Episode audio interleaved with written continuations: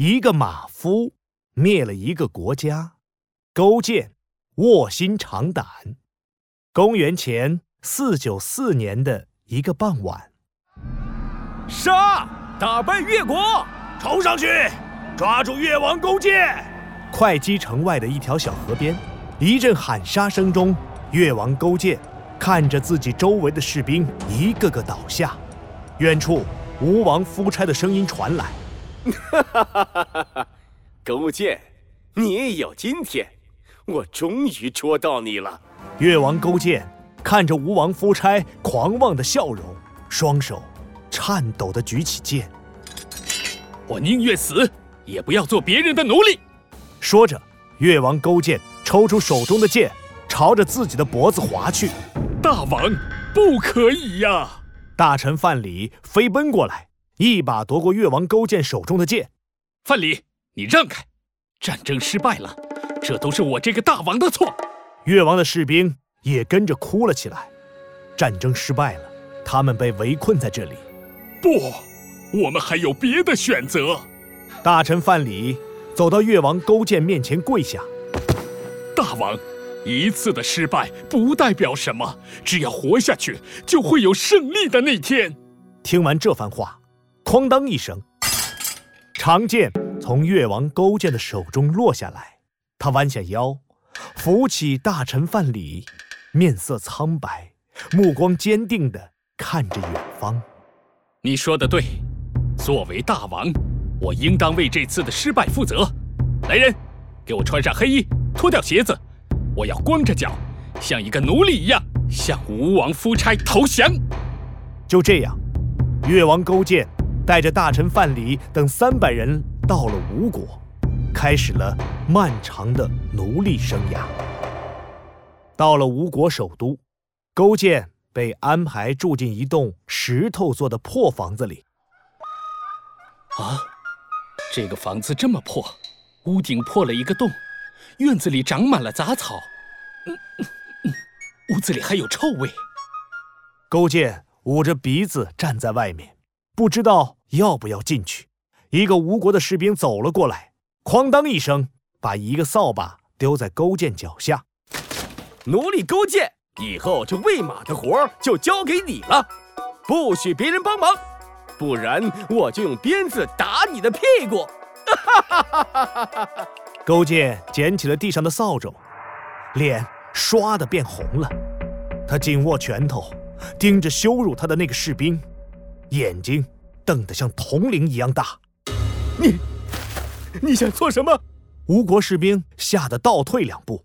大王，忍耐，忍耐呀！范蠡抓住勾践的手，摇了摇头。唉，为了越国，一定要忍耐。勾践叹了口气，转身走进了院子。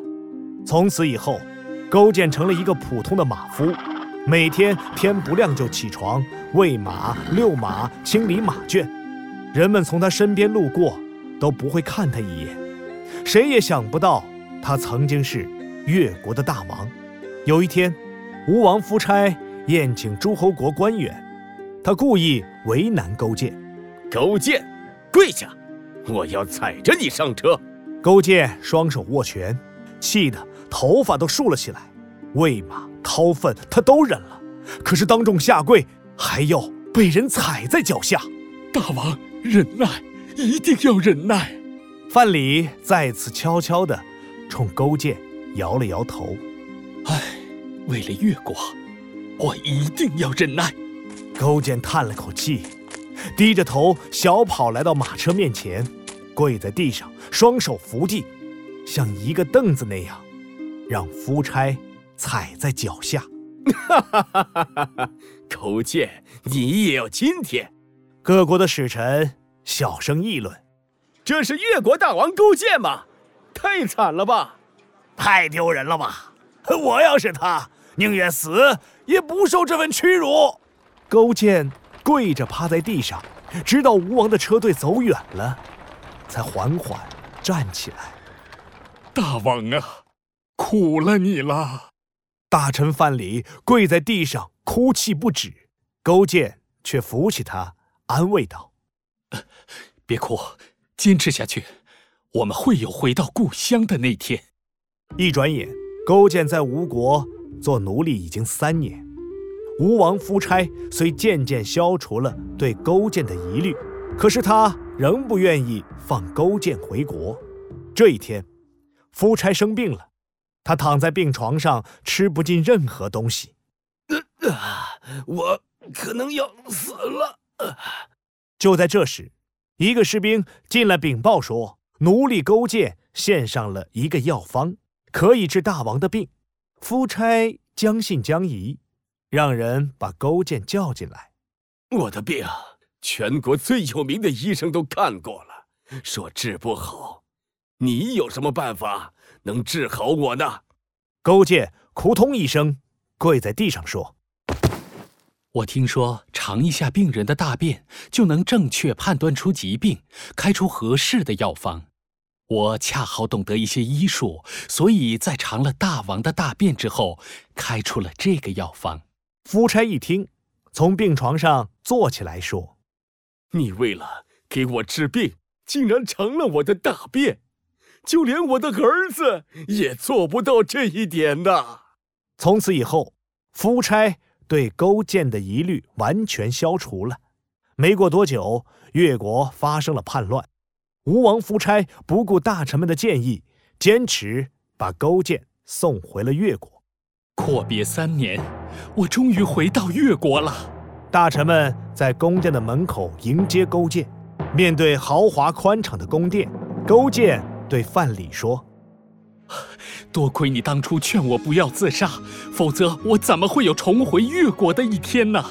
每天早晨，勾践和吴国做奴隶时一样，从铺满柴草的床上醒来，然后走到床前，舔一舔悬挂在床头上。那枚黑色的苦胆，虽然这些苦胆比苦瓜还要苦上一百倍，但是我还是坚持每天舔一舔这枚苦胆，为的是提醒自己不要安于现状，要记得做奴隶时的辛苦。卧薪尝胆这个习惯，勾践坚持了十年。十年里，他每天都和士兵一起训练，鼓舞士兵。公元前四七五年。越王勾践带领越国打败吴国，俘虏了吴国大王夫差。勾践对吴王夫差说：“我可以不杀你，但是你必须要到我越国来，做一个管理一百人的小官。我不愿意成为别人的奴隶。”夫差用白布蒙住眼睛，自杀了。越王勾践卧薪尝胆，最后终于击败了吴国。成为春秋时期的最后一任霸主。卧薪尝胆的故事记载在《史记·越王勾践世家》中。勾践睡觉睡在柴草上，吃饭睡觉都尝一尝苦胆，形容人刻苦自立，发愤图强。